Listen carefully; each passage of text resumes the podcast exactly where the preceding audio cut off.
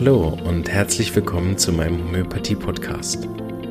Mein Name ist Marvin Zander und ich freue mich darauf, dir diese alternative Heilmethode näher bringen zu dürfen.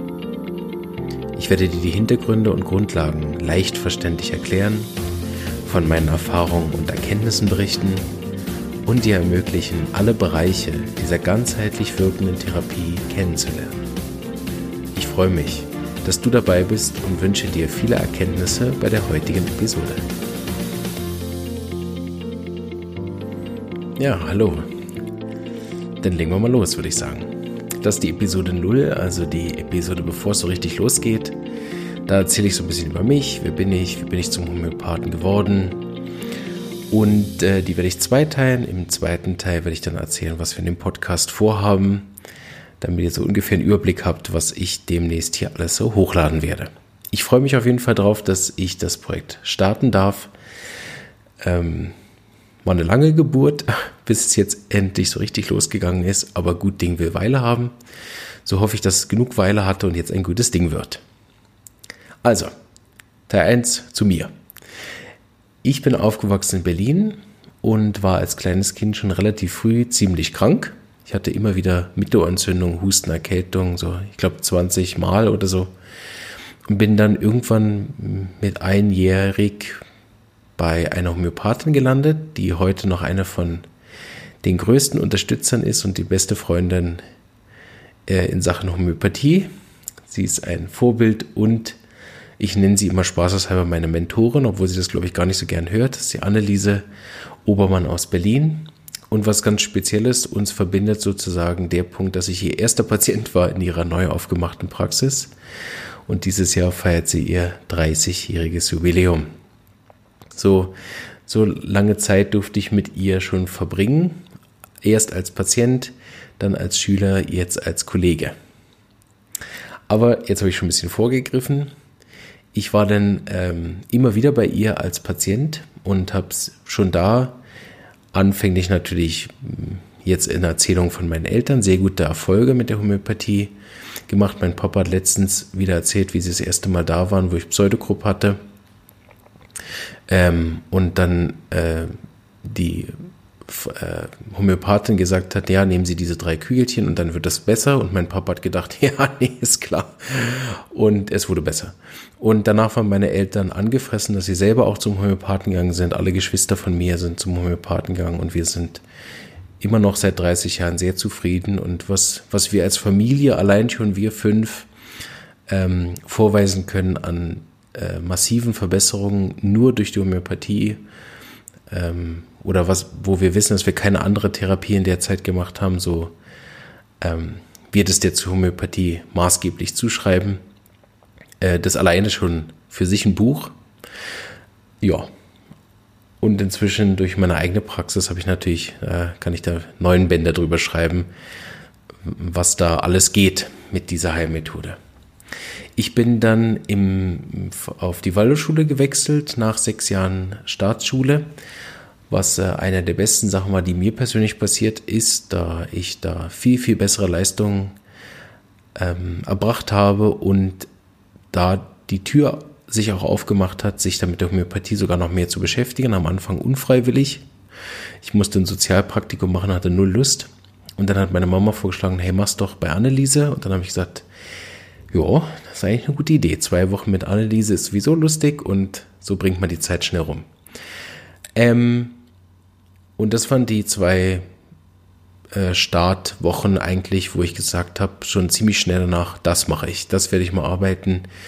Das war für mich so faszinierend zu sehen, mit wie viel Liebe und Einfühlungsvermögen man auf Patienten zugehen kann und dann auch noch eine Arznei auszusuchen. Das äh, fasziniert mich bis heute und ich denke auch gern immer noch an diese ersten zwei Wochen der Start meiner Homöopathie-Karriere. Ich habe dann eine große Arbeit geschrieben über Homöopathie. Wenn ich die heute lese, dann denke ich, hm, hm, hm, so richtig was verstanden hatte ich noch nicht. Aber immerhin habe ich schon mal eine Arbeit darüber geschrieben. Ähm, und in der Zeit durfte ich auch bei Anneliese in ihrer Schule sein und habe sozusagen immer wieder an den Homöopathiekursen teilgenommen, die sie gemacht hat. So war ich immer fasziniert und bin dran geblieben. Im Zivildienst war ich dann weit weg von Berlin, habe ein bisschen den Kontakt verloren, respektive nur telefonisch weiter aufrechterhalten und habe dann in dem Zivildienst entschieden, eigentlich erst Schulmedizin zu studieren, weil ich eine gute Grundlage haben wollte und halt auch einen Titel. Wenn man Doktor Doktor ist, dann klingt das halt schon für alle anderen ganz ähm, seriös. Und das war immer so mein einziges Manko, weil ich habe ja gesehen, dass Homöopathie funktioniert. Ich habe es gespürt bei mir. Ich habe äh, auch ziemlich schwere Krankheiten bei mir nur mit Kügelchen äh, behandelt und habe eine schnelle, sanfte Verbesserung feststellen dürfen. Und ich habe es gesehen, wenn ich in der Praxis war. Ich habe es gehört von den anderen, die die Ausbildung gemacht haben. Aber der Ruf, wie ihr wisst, ist nicht der beste von Homöopathie, ähm, was sicher verschiedene Gründe hat. Aber ich dachte, ja, mit einem Titel, da nehmen die mir das dann mehr ab, was ich da mache. So habe ich mich dann umgehört und gemerkt dann ziemlich schnell, dass Medizin ein ziemlich schwieriges Fach ist. Ähm, nicht nur reinzukommen über den Numerus Clausus, das ich wahrscheinlich schon geschafft hätte, aber es äh, war für mich so eine Schwelle, sieben Jahre oder mehr irgendwas zu studieren, was ich ja gar nicht arbeiten will. Und äh, das hat mich abgeschreckt. So habe ich nach einer Alternative gesucht, wo ich vielleicht schon so ein bisschen beides machen kann. Habe dann überlegt, auf eine anthroposophische Universität zu gehen oder ist das eine Hochschule? Bin ich ganz sicher. Witten-Herdecke, ähm, die so ein bisschen ja so ein Mix macht und da schon ein bisschen offener ist. Die anthroposophische Medizin verwendet ja auch ähm, zumindest Potenzen.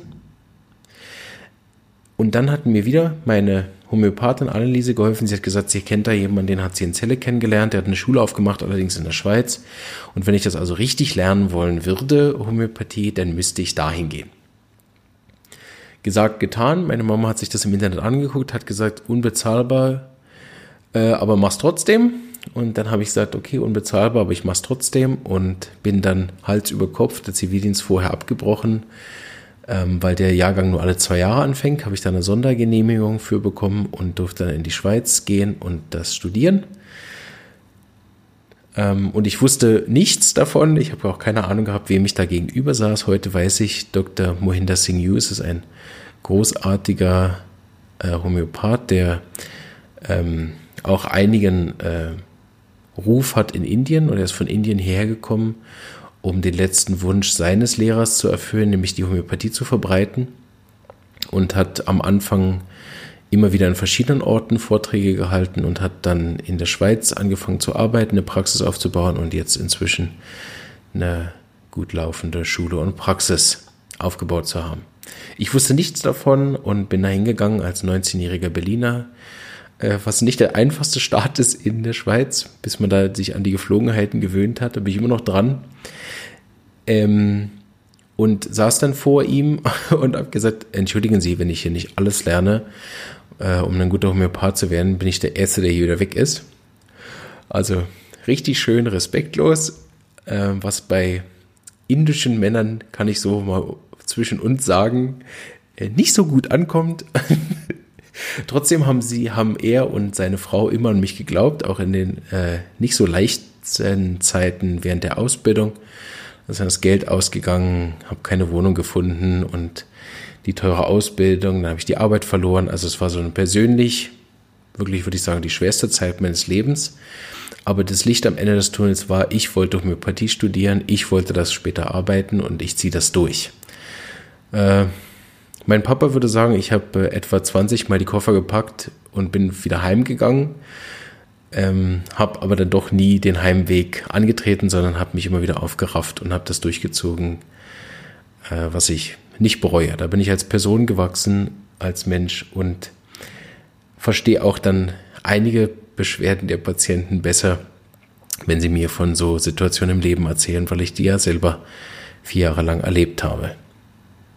Da habe ich viele inspirierende Menschen kennenlernen dürfen in der Zeit in der Homöopathieschule. Nicht nur Dr. Hughes und seine Frau, sondern auch meinen jetzigen äh, Kollegen. Stefan Bauer ist einer der Dozenten an der SAI-Schule, wo ich die Ausbildung gemacht habe. Und äh, ist so das für mich lange Zeit und immer noch ein Vorbild, wie man schulmedizinisches Grundlagenwissen und auch teilweise sehr fachspezifisches Wissen zusammenbringt mit dem homöopathischen Fachwissen und da eine sehr, sehr seriöse, geradlinige und äh, ja einfach auch sehr sicher wirkende äh, Linie in der Praxis fährt, so dass man mit den Jahren wirklich auch kontinuierlich besser wird, weil man nicht irgendwas macht, sondern weil man immer wieder dieselben ähm, ja, Grundlagen hinzuzieht, dass man erst schaut, was ist das medizinisch für ein Fall, was ist das homöopathisch für ein Fall und dann auf Grundlagen von Wissen entscheidet und dann immer mehr den eigenen Erfahrungen. So, da sind viele Leute aufgetaucht, aber immer wieder habe ich mich zurückerinnert an die, an die Zeit in Berlin, wo ich das kennengelernt habe, mit Liebe und Nähe zum Patienten zu arbeiten. Und so habe ich das so ein bisschen zusammengebracht. Einerseits diese wissenschaftliche Seite der Homöopathie, die sehr stark da äh, unterrichtet wird und am Schluss aber auch wieder die äh, Nähe zum Patienten nicht zu verlieren, dadurch, dass man plötzlich einen weißen Kittel anhat. Was wir nicht haben, aber so gefühlt zwischendurch, ähm, wenn man zu sehr in seine Bücher abgetaucht ist, hat man so den geistigen weißen Mantel an, hat das Gefühl, ich weiß alles. Das glücklicherweise wieder weggegangen, ziemlich schnell. Dadurch, dass man einfach merkt, wie schön es ist, mit Menschen zusammenarbeiten, wenn man sich nicht distanziert. Aber genug davon. Ich ähm, habe dann noch ein Praktikum gemacht in einem medizinischen Paraplegikerzentrum hier in der Schweiz, in Notwil. Da durfte ich zwei Monate auf einer Station jeden Tag dabei sein. Das war eine sehr interessante Erfahrung. War so ein bisschen auch ein Test für mein Medizinwissen. Und obwohl das Paraplegikerzentrum natürlich recht ein spezielles Thema ist mit gelähmten Patienten, war ich erstaunt, wie viel ich darüber wusste. Auch die anderen Ärzte waren erstaunt, wie viel ich wusste. So bin ich relativ schnell zum Team, durfte ich dazugehören, Protokoll schreiben und wirklich auch richtig mithelfen, nicht nur zwei Monate daneben stehen. Das war eine sehr gute Erfahrung. Und inzwischen habe ich viel, viel dazu gelernt, gemacht, nebenher noch ein bisschen Weiterbildungen gemacht und studiert. Da werde ich vielleicht auch nochmal anders mal drauf eingehen. Ähm, und heute bin ich selber Dozent an der Schule, gebe da auch eine Masterclass für die ähm, Ex-Studenten und äh, ja, Praxisinhaber, wie sagt man? Ja, homöopathische Therapeuten, eine Masterclass. Wir nennen das Homöopathie-Tauchkurs zum richtig tief hineintauchen. Ich bin ein Praktikumsort, wo die Studenten kommen dürfen, selber schauen, wie ich damals. Ich äh, bin bei den Prüfungen jetzt immer mehr eingebunden. Bei den Abschlussprüfungen schreibe ich Protokoll und bei Zwischenprüfungen darf ich die auch schon selber abnehmen.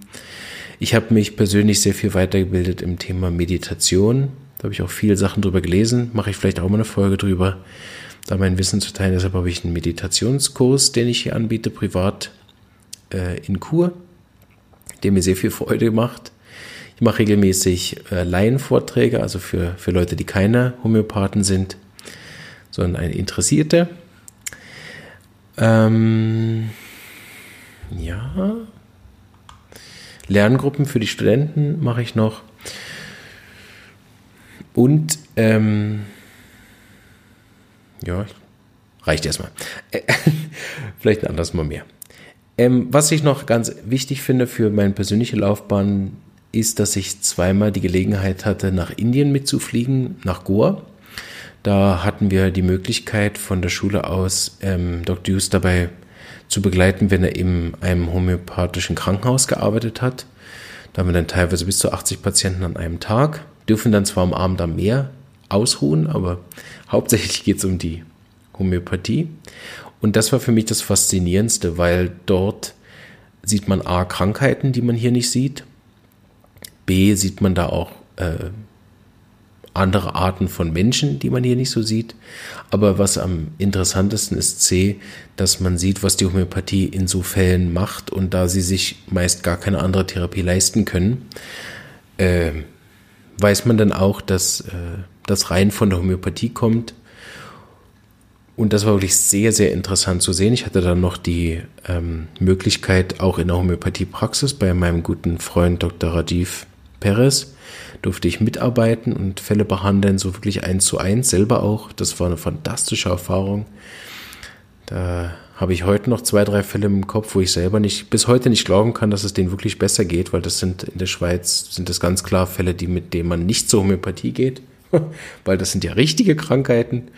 Und ich weiß heute durch meine persönliche Erfahrung, durch meine eigene Arbeit, dass da, glaube ich, deutlich mehr geht, als was wir der Homöopathie zutrauen. Und ich bin manchmal der Meinung, dass auch wir als Homöopathen der Homöopathie oder da kann ich ja vielleicht einfach nur von mir reden, dass ich der Homöopathie manchmal auch wirklich nicht so viel zugetraut habe in der Vergangenheit, wie sie nachher am Ende tatsächlich leisten kann.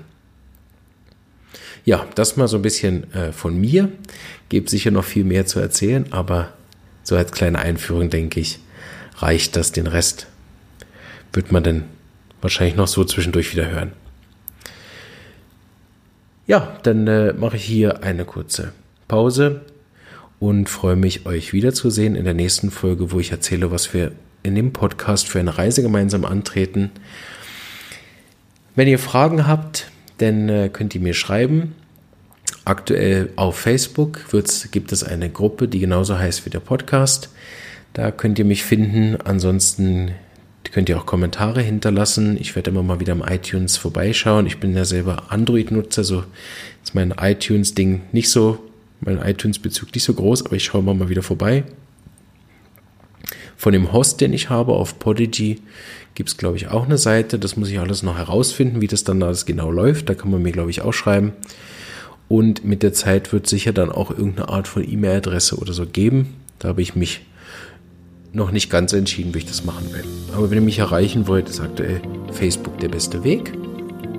Es wird auch immer mal wieder Folgen geben, wo ich dann auf Fragen explizit eingehe, vor allen Dingen, wenn nachher wir ein paar der Grundlagenthemen erschöpfend diskutiert haben, ist dann da sicher für Platz. Auch Anregungen und äh, Tipps nehme ich immer gern hinzu. Wir sind ja noch am Anfang und äh, freue mich darauf, mit euch die Reise zu beginnen. Bis bald. Bleibt gesund.